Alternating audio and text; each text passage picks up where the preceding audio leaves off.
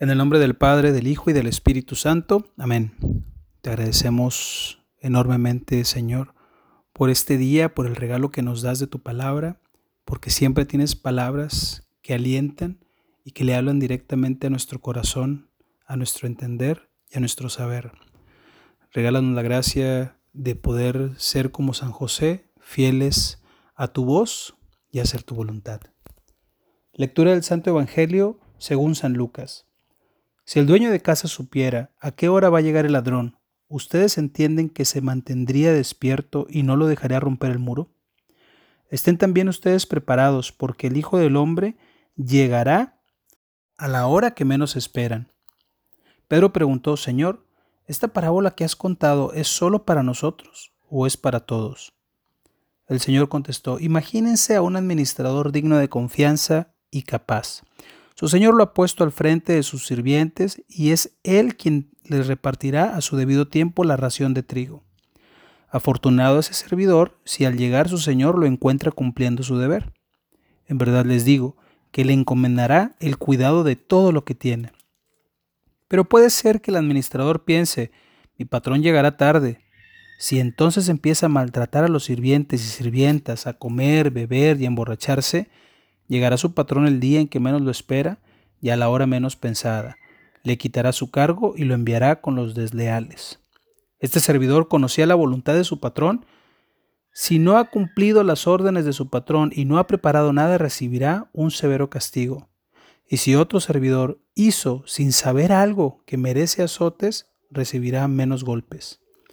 Al que se le ha dado mucho, se le exigirá mucho. Y cuanto más se le haya confiado, tanto más se le pedirán cuentas. Palabra del Señor. Gloria a ti, Señor Jesús. Buen día, te saludo con mucho gusto. Soy Néstor Moctezuma, miembro de la familia misionera Verbunday, y desde Monterrey comparto contigo palabras de vida. Pues bien, en esta oración con el Evangelio de hoy, que es Lucas 12, de los versículos 39 al 48, escuchaba tres palabras que resonaban fuertemente. Ellas son conducta, confianza y compromiso. El encuentro con Cristo, si bien es cierto, crea un antes y un después, despierta un deseo de transformación personal y espiritual. Y si actúas de acuerdo a este llamado, tu vida da un giro de 180 grados. Pero ¿qué pasa en el camino? ¿Qué sucede cuando se enfría la relación? Actúas diferente, sientes diferente, te comportas diferente. El encuentro con Jesús es solo el primer paso, es el despertar a la vida eterna que está esperando justo delante de ti.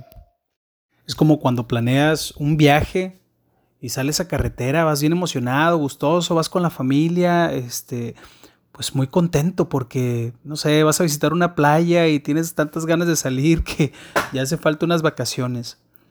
Pero ¿qué pasa en el camino? Eh, los niños empiezan a desesperar o la pareja se empieza a desesperar y tú empezabas con un muy buen humor y de pronto eso empieza a cambiar. Eh, estabas como ese corderito este, dulce que emana miel y todo y de repente te transformas en ese lobo feroz que quiere, que quiere morder a alguien, ¿no? ¿Qué es lo que pasó?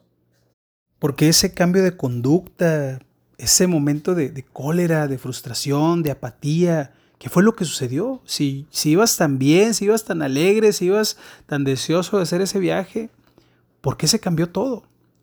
Pues porque te desconectaste de tu propósito, te desconectaste del fin a donde querías llegar, esos momentos relajantes de, de descanso, de, de disfrutar, te desconectaste de ese fin. En la vida de la fe, al encontrarnos con Cristo nos sucede igual. Cuando tienes este, esta cercanía, este trato diario, este, esta intimidad con Jesús, emanas miel y eres contento y estás, estás muy bien, estás balanceado de alguna manera, ¿no? Pero cuando te desconectas tantito, todo cambia. Y empieza por tus emociones, por tu conducta. Ahora, Jesús se acerca a nuestra humanidad, se acerca a ti, se acerca conmigo y nos reconoce frágiles. Él no busca personas intachables, no busca personas que no cometan errores y que no se equivoquen. Por supuesto, Él sabe que va a suceder. Pero lo que sí busca en nosotros son personas, son corazones congruentes, libres de estereotipos y de complejos, fieles a su esencia dentro y fuera de casa, del círculo de personas más cercanas, más íntimo, personas con la intención de comprometerse con esta congruencia. Justo veía, eh, hoy eh, cumplimos ocho años de casados, mi esposa y yo, Viri y yo. Y ha sido toda una aventura estos ocho años. Digo, aparte del noviazgo, e, el ser matrimonio ha supuesto justamente este compromiso del que estábamos hablando, estos cambios de conducta. Y cuando llegan los niños, Laila nació ya hace seis años, qué interesante y qué importante eh, esa transformación que sucedió nosotros. Ahora con David también que va a cumplir un añito, ya ha pasado mañana, igual. De la misma manera, e, es todo un reto ser padre y madre. Primero ser esposo o, esposa y luego ser padre o madre. Es, todo un reto.